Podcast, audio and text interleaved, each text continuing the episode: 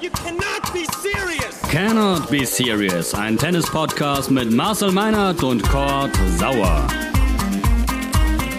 Ten.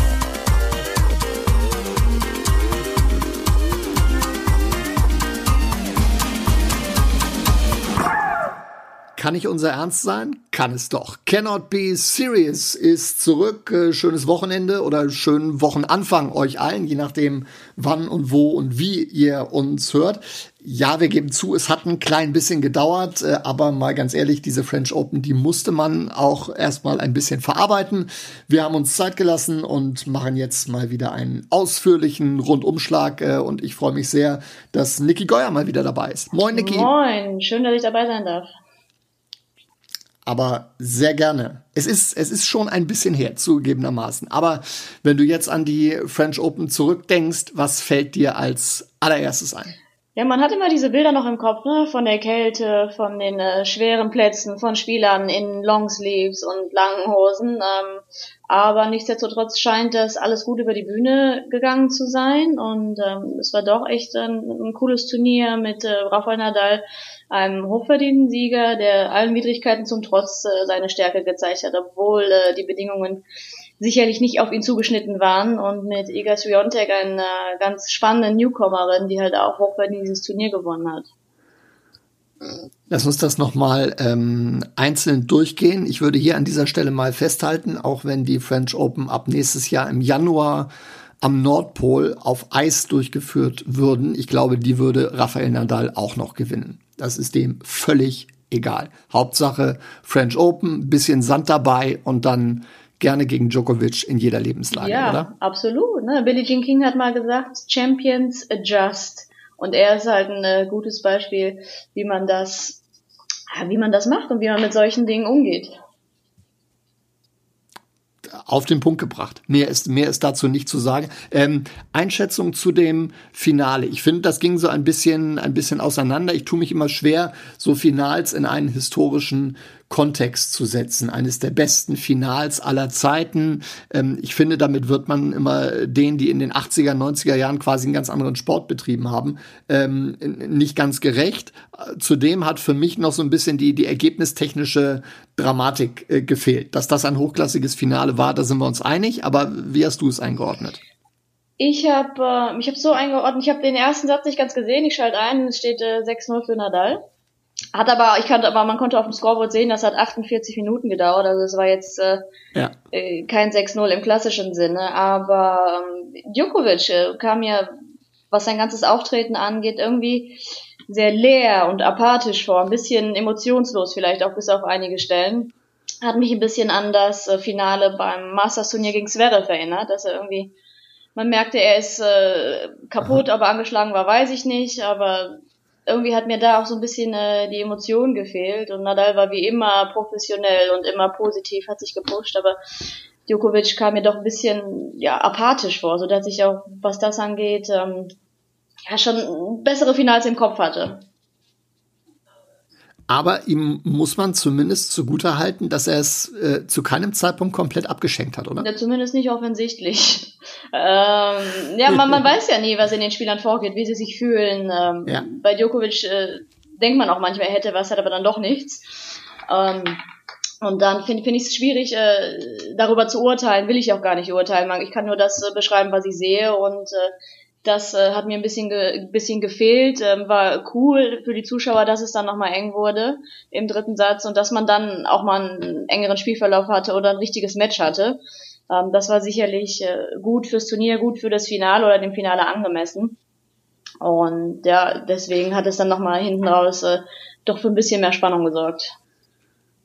Ja, schwierig da beim, beim Joker irgendwie hinter die Fassade zu gucken. Das ist, das ist in der Tat äh, nicht ganz einfach und das ist auch nicht ganz einfach, zumindest wenn man es wenn man's verstehen will, ähm, bei der Siegerin der Damenkonkurrenz, die für viele so ein bisschen wie Phoenix aus der Asche gekommen ist. Ähm, Iga Swiatek hat Paris im Sturm erobert, möchte ich sagen mit 19 Jahren, ähm, mit, ich glaube, wie viele Spiele hat sie am Ende abgegeben über das ganze Turnier? 23.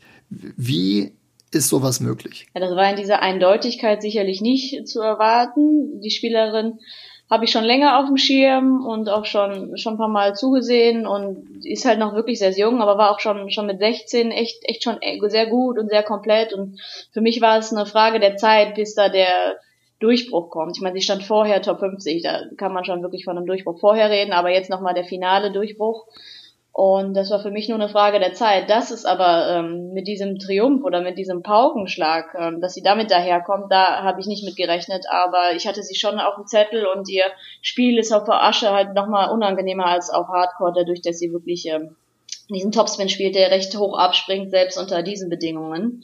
Ähm, in dieser Eindeutigkeit war das sicherlich nicht zu erwarten. Fand aber auch, dass zum Beispiel Ken in dem Finale viele Fehler gemacht hat und nicht äh, ihr solides Spiel gezeigt hat, wie man es kennt. Trotzdem ähm, war es halt auch von mentaler Seite eine unglaubliche Leistung in ihrem ersten Grand Slam Finale und das ganze Turnier war einfach äh, so eine coole Socke zu sein und das so durchzusehen. Da habe ich äh, höchsten Respekt vor in dem jungen Alter auch. Stichwort mentale Leistung und in dem jungen Alter. Sie stellt immer wieder heraus, dass sie bereits jetzt mit Mentaltrainern, Mentaltrainerinnen zusammenarbeitet, dass sie sehr, sehr viel Wert auf die richtige Taktik legt.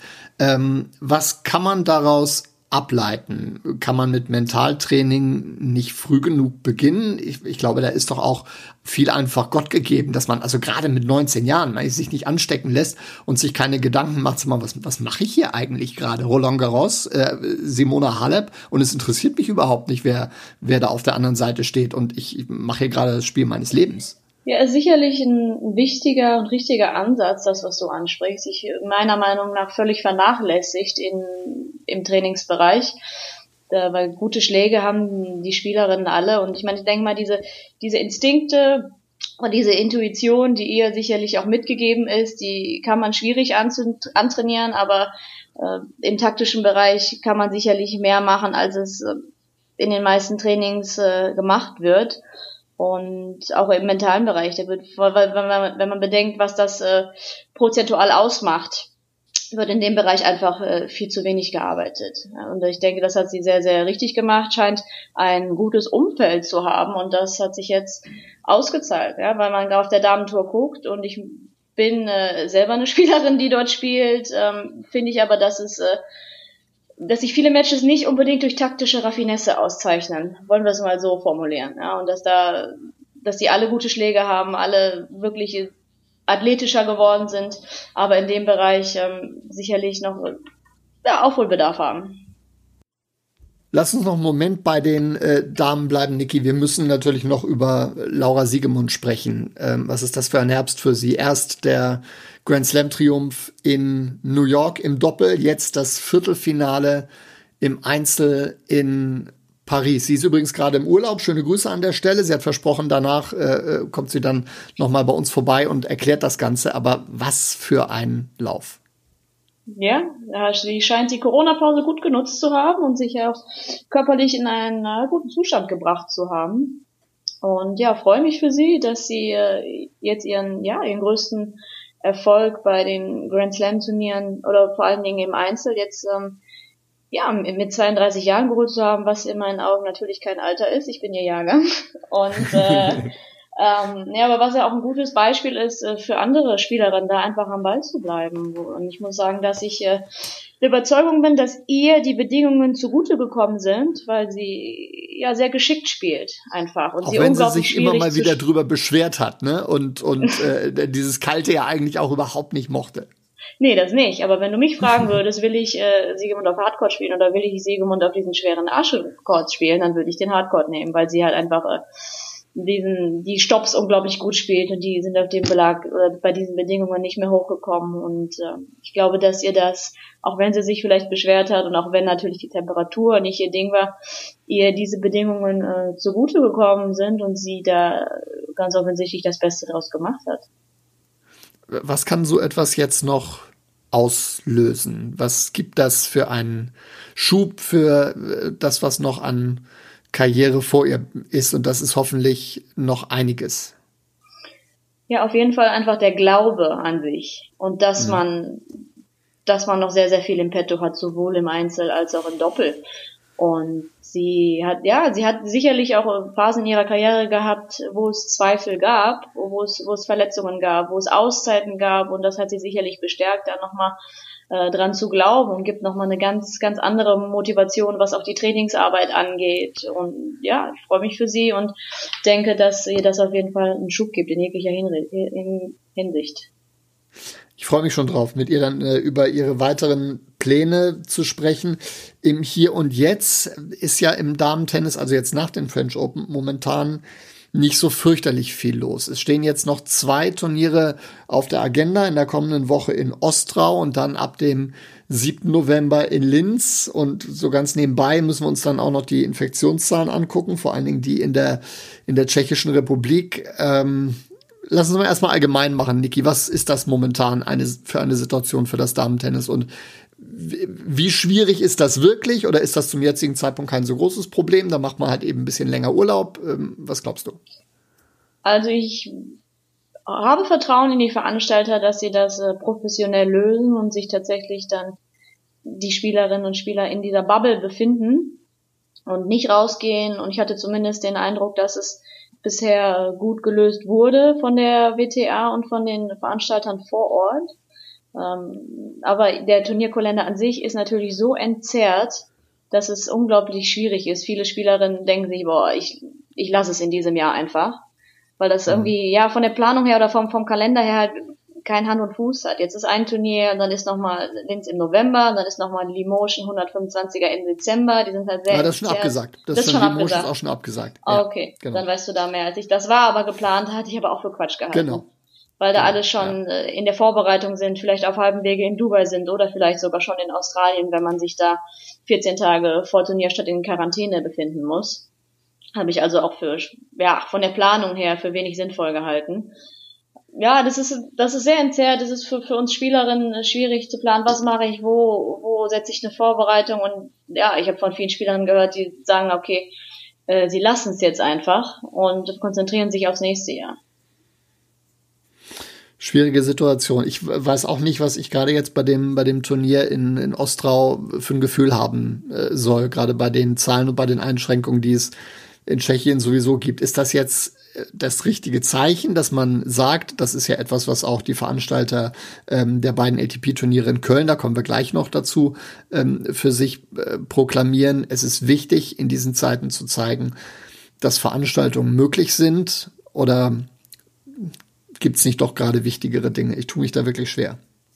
Ja, ich sehe das ähnlich wie du. Ich bin da auch so ein bisschen gespalten. Auf der einen Seite ist es natürlich toll, dass es Live-Tennis gibt. Ähm, auf der anderen Seite haben ja, haben, hat die ganze Bevölkerung oder haben Menschen auch mit anderen Dingen zu kämpfen, wo man sich dann fragt, ja, muss das jetzt sein, wenn dort die Zahlen so hoch gehen? Aber nochmal, ich glaube, dass die Veranstalter vor Ort und die WTA-ITP das gut lösen und Köln hat auch ein richtiges Zeichen gesetzt, indem sie gesagt haben, sie lassen keine Zuschauer mehr in die Hallen, dass sie auf diese Situation äh, reagiert haben, was ich auch richtig finde, dass sie da ein Zeichen setzen und sagen, okay, ähm, wir wollen den Sport am Leben halten, aber auch äh, größtmögliche Sicherheit für alle Beteiligten gewährleisten. Das waren am Ende die behördlichen Auflagen. Die Veranstalter hätten das gerne anders gemacht. Das kann ich natürlich auch irgendwo verstehen, wenn du da so eine Riesenschüssel wie die Lanxess Arena hast, äh, in die, keine Ahnung, 15, 17.000 Zuschauer reinpassen dann denkt man sich natürlich auch, okay, mit, äh, keine Ahnung, knapp 1000 muss das doch irgendwie möglich sein. Die haben so viel Platz dann in der Halle und werden sich nicht mal ansatzweise begegnen. Da ist natürlich was dran, aber ich glaube, es geht auch einfach drum, ähm, Zeichen zu setzen. Und deswegen denke ich, ist das schon ähm, der richtige Weg, der da äh, gewählt wurde. Wobei, und das hast du ja auch selber ähm, mitbekommen, dann vor ein paar Wochen man in Hamburg auch ähm, gesehen hat, wie es dann gehen kann, wenn die Zuschauer dabei sind. Das war zugegebenermaßen noch eine andere Situation, was die Infektionszahlen betrifft. Das wäre heute so sicherlich auch nicht mehr möglich. Ähm, was ist dir da aufgefallen? Ja, mir ist aufgefallen, dass wenn äh, sich alle Beteiligten an Regeln halten und dass äh, ja das wirklich äh, gut funktionieren kann. Ja, alle Zuschauer, Helfer und Spieler, glaube ich, haben da alle an einem Strang gezogen und sich sehr diszipliniert verhalten. Und ich war dort und habe mich in keiner Sekunde unwohl gefühlt oder das in, in, ja, in keinem Moment für bedenklich gehalten, dass dieses Turnier mit Zuschauern stattfindet. Es war reichlich Platz zwischen den Reihen und auch außerhalb der Plätze, wenn man sich äh, ja im, ja, im äh, Zuschauerdorf aufgehalten hat oder an den Ständen angestanden hat, haben auch immer wieder Securities darauf hingewiesen, dass die Masken aufzusetzen sind, wenn man nicht gerade etwas isst. Und äh, das war sehr, sehr gut organisiert und ich muss sagen, ich habe mich da ja, zu keinem Zeitpunkt unwohl gefühlt und denke, das ist äh, ein Modell oder ein Vorbild, wie es funktionieren kann. Das hätten die Kollegen in Köln sicherlich auch ähnlich hinbekommen, beziehungsweise sie haben es in den ersten Tagen mit Zuschauern gezeigt, dass das natürlich auch funktionieren kann. Man ist extrem kreativ geworden dort in der Linksess Arena. Ähm, ich sehe da jetzt in den äh, Spielpausen äh, immer eine Liveband, die aufspielt, die nebenbei bemerkt auch noch richtig gute Musik macht. Also das ist eine äh, ne, ne tolle Idee, wie zwei, drei zusätzliche andere Dinge auch noch, die man da äh, geschaffen hat, die natürlich auch den Veranstalter richtig Geld kosten. Das muss man dann auch mal sagen. Also da bin ich dann auch auch gespannt auf die äh, wirtschaftliche Bilanz nach diesen beiden Wochen. Ähm, sportlich muss man sagen, sehr positiv für Alexander Zverev und ein, ähm, wenn ihr das jetzt hört, wird es schon äh, vorbei sein, aber wir sagen mal voraus, hochattraktives Finale, Zverev gegen Ogier Aliassim, das klingt schon mal richtig gut, finde ich. Ja, klingt sehr gut. Ist schön äh, für die Zuschauer, für die Veranstalter und natürlich für Sascha selber, dass äh, das Finale mit deutscher Beteiligung ist und er ja, gegen den Youngster aus Kanada spielt und ähm, das sicherlich ein, ja, ein hochattraktives Finale sein wird. Äh, zwei Spieler aus der Next Gen, wobei ich äh, Sascha ja so ein bisschen noch dazwischen stellen würde, was das Alter ja. angeht und was halt auch die Erfahrung und die Erfolge angeht. Aber ähm, ja, beides sehr ja, attraktive Spieler äh, mit attraktivem Tennis und ich hoffe, das wird ein äh, richtig cooles Finale heute. Und zwei, die sich sicherlich auch noch das ein oder andere Mal begegnen werden in ihrem äh, Leben auf der Tour. Da bauen sich, glaube ich, gerade so ein paar neue äh, Rivalitäten auf, die ich äh, sehr, sehr spannend äh, finde. Und auch dieses Next Thema Next Jen, das du ähm, völlig zu Recht ansprichst, auch wenn man sich parallel das Finale in äh, St. Petersburg anguckt. Andrei Rublev, übrigens wieder im Endspiel, nach Hamburg jetzt also erneut bei einem 500er. Ähm, 22, meine ich, ist er geworden, gegen Borna Coric äh, 23. Also diese nächste Generation ist längst da, oder? Die ist da und ich frage mich, wann wird dieser Rublev mal müde? Ne, das stimmt. Richtig. er hat abgesagt für nächste Woche Antwerpen. Das kann, das kann ich dir sagen. Da muss er dann tatsächlich mal ausschlafen. Ja, vollkommen, vollkommen verständlich. Und ich finde es äh, beachtlich, dass er auch so konstant spielt. Ja, das ist sicherlich das, was der Next Gen so ein bisschen gefehlt hat. Auch äh, Roger Aliassim, unglaublich guter Spieler, aber teilweise halt noch zu wild und zu unkonstant in seinen Leistungen, was äh, sich sicherlich, ich bin, bin hundertprozentig davon überzeugt, dass sich das äh, äh, einpendeln wird und dass er da auch in der Lage sein wird, konstant auf diesem hohen Niveau zu spielen. Aber Rulev ähm, hat sicherlich diesen Schritt gemacht und dann sieht man halt auch mal, was dann auch wirklich der Unterschied zu den Großen ist, dass sie einfach in der Lage sind, konstant und speziell bei den Grand Slams ihre Leistungen abzurufen und dass die Next Gen ähm, immer weiter dahin kommt oder immer näher näher aufrückt und da ähm, auf einem guten Weg ist. Und diese Duelle mit den ganz Großen, auch bei den Grand Slam Turnieren, bin ich mir sicher, werden immer intensiver werden, beziehungsweise sind es ja schon, wenn wir Tsitsipas gegen Djokovic beispielsweise gesehen haben. Das stand ja ohnehin schon ähm, auf des Messers Schneide. Und äh, insofern, glaube ich, können wir uns da wirklich drauf freuen, auf das, was uns dann bei den Grand Slam Turnieren, beziehungsweise dann auch schon bei den ähm, ATP Finals dann in London bevorsteht, wenn das dann alles so durchgeführt werden kann, wie wir uns das vorstellen, dann glaube ich, wird das auch schon ein äh, grandioses Spektakel.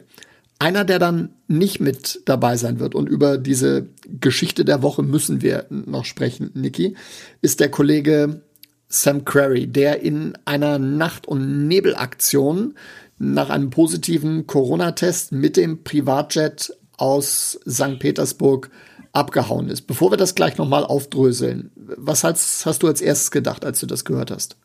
Ja, ich habe gedacht, das war auf jeden Fall keine besonders schlaue Aktion. ja, ich meine, dass, dass äh, er hat eine Vorbildfunktion und ähm, den Spielern wird Möglichkeiten gegeben zu spielen, aber unter Auflagen und dass man dann diese Auflagen ja mit Füßen tritt, obwohl wirklich die Veranstalter und die ATP und WTA alles erdenklich Mögliche tun, um diese Events äh, ja stattfinden zu lassen finde ich es halt einfach kein, kein gutes Zeichen und einfach wirklich dumm, weil er natürlich mit Konsequenzen rechnen muss. Und nur weil er halt wirklich über die Mittel verfügt, äh, mit einem Privatjet fliegen zu können, dass für ihn dann keine anderen Regeln gelten. Also das äh, sollte ihm klar sein und das wird ihm wahrscheinlich auch im Nachhinein klar sein, dass das keine besonders schlaue Aktion war diesen Privatjet, den er wahrscheinlich auch noch ein bisschen günstiger bekommen hat als alle anderen, weil diese Firma, mit der er da geflogen ist, bis vor ganz kurzer Zeit auch noch sein Sponsor war.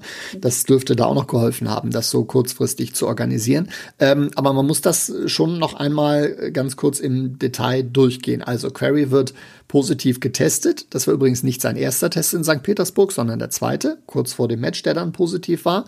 Äh, er wird genauso positiv getestet wie seine Frau und sein acht Monate alter Sohn, den er mit dabei hatte in St. Petersburg. Da würde ich schon mal das erste Ausrufezeichen äh, setzen, denn ich meine, klar will man bei der Familie sein und will die Familie auch mit dabei haben. Aber, aber muss das wirklich sein, dass ich den acht Monate alten Sohn dann, dann mit nach St. Petersburg nehme und dann so einer, einer Gefahr aussetze? Das muss ich doch anders lösen.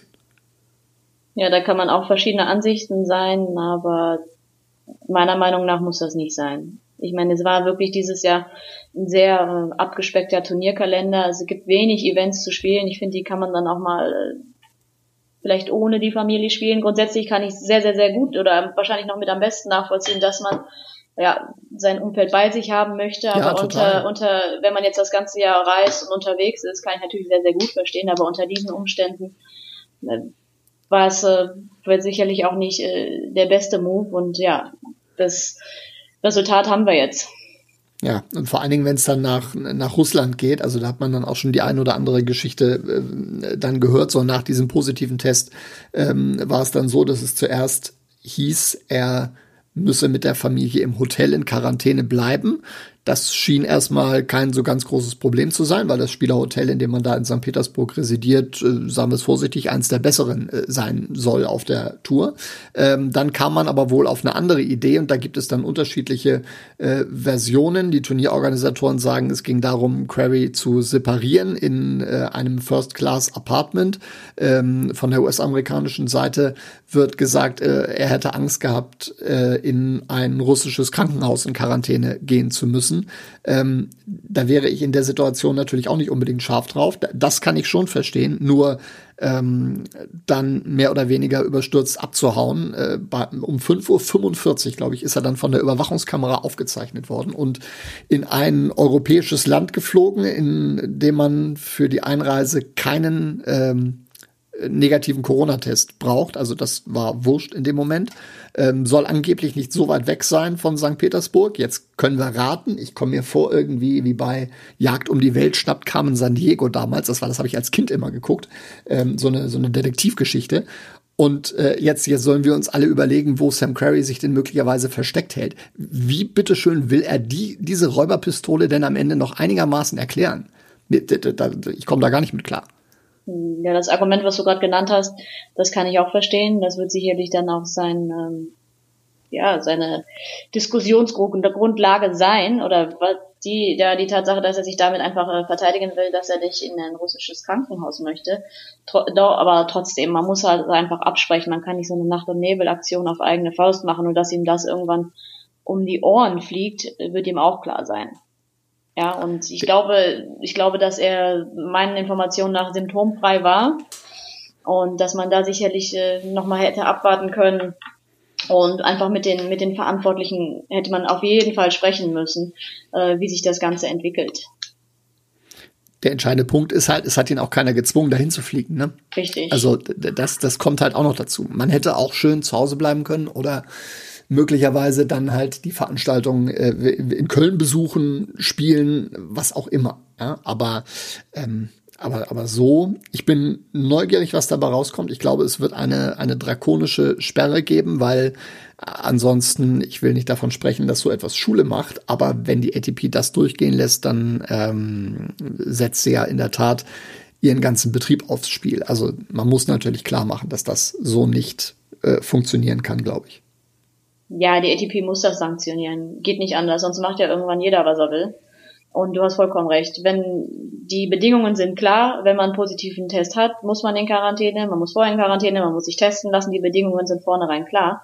Und ähm, dann darf er sich am Ende auch nicht beschweren, dass wenn ein positiver Test vorliegt, dass dann halt auch diese Maßnahmen getroffen werden. Da hast du vollkommen recht. Dann darfst du entweder gar nicht spielen oder fliegst in ein Land, wo du dich auch in Krankenhäusern wohlfühlen würdest. Hast du vollkommen recht. Grundsätzlich gibt's für die, die Organisatoren in St. Petersburg ähm, sehr, sehr viel Lob. Also die Spieler, die, äh, die da sind, äh, loben das Sicherheitskonzept. Ich kann nicht ganz verstehen, wie man da dreieinhalbtausend Zuschauer in eine Halle lassen kann.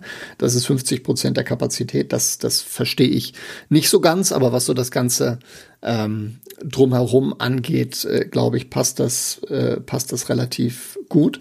Ähm, was mich zu der äh, Frage bringt, wenn, wenn du so an deine letzten Turniere äh, zurückdenkst, ähm, was so das, die Organisation, das Drumrum, das, das Hotel angeht, was sind für dich immer so Turniere, die da herausragen und die das besonders gut machen? Ja, ich habe zum Beispiel St. Petersburg auch schon gespielt. Mhm. Und ähm, die Halle ist cool, es war sehr, sehr gut organisiert unter auch höchsten Sicherheitsstandards vor Corona schon.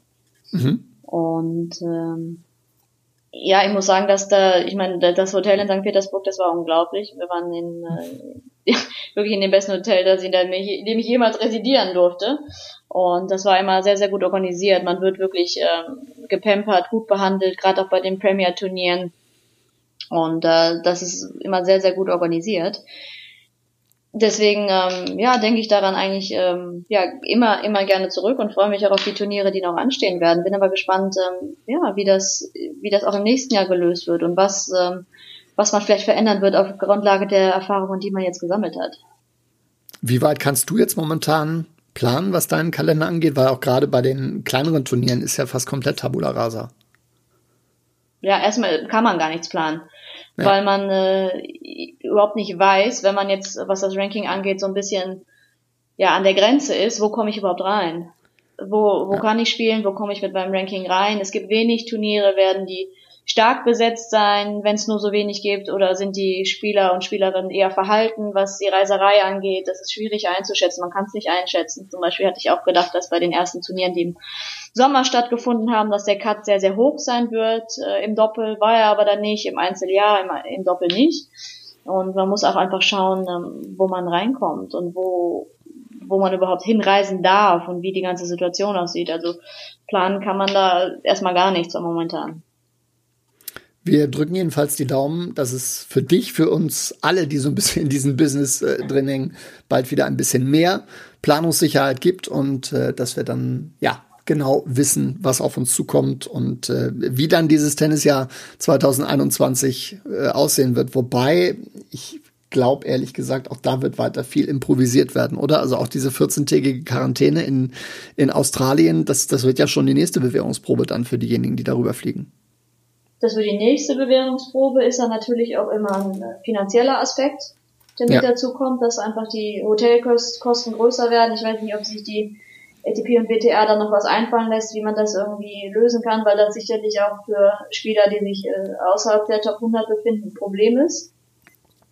Ja, auch wenn man ähm, ja, Begleitung dabei hat, dann zwei Zimmer zahlen muss für 14 Tage nochmal extra ähm, ist sicherlich auch ein finanzieller Aspekt. Und ähm, es wurde zwar gesagt, dass man während der Quarantäne trainieren darf oder kann. Okay. Da bin ich auch gespannt, äh, wie das äh, gelöst wird. Aber das sind jetzt die aktuellen Informationen, die vorliegen. Möglicherweise kann sich das immer noch mal ändern, aber während der Quarantäne darf man wohl trainieren, was sicherlich hilft und sicherlich gut ist. Ähm, aber ich bin dennoch gespannt, wie das dann alles tatsächlich umsetzbar ist. Es bleibt interessant. Niki, vielen Dank für deine Zeit. Gerne. Wir hören uns bald wieder hier bei Cannot Be Serious. Und äh, ja, ihr, wenn ihr Fragen, Ideen, äh, Kritik habt, äh, gerne her damit über unsere Instagram-Seite äh, Temps-Magazin. Äh, nehmen wir das gerne alles auf. Hashtag Temps Podcast, wenn ihr diskutieren wollt über unsere Folge. Und dann, ja, geht's hier bald schon wieder ans Eingemachte, denn es stehen auch großartige Turniere ins Haus. Die besten erste Bank Open aller Zeiten in Wien, habe ich gehört, unter anderem. Wir werden uns äh, auch ein bisschen mit dem Thema der Challenger-Turniere beschäftigen. Die Finals stehen ins Haus und so ein paar ja, extra Geschichten haben wir auch noch vorbereitet. Also es wird ein heißer Herbst. Hier bei uns bei Cannot Be Series. Macht's gut, bis zum nächsten Mal. Ciao zusammen.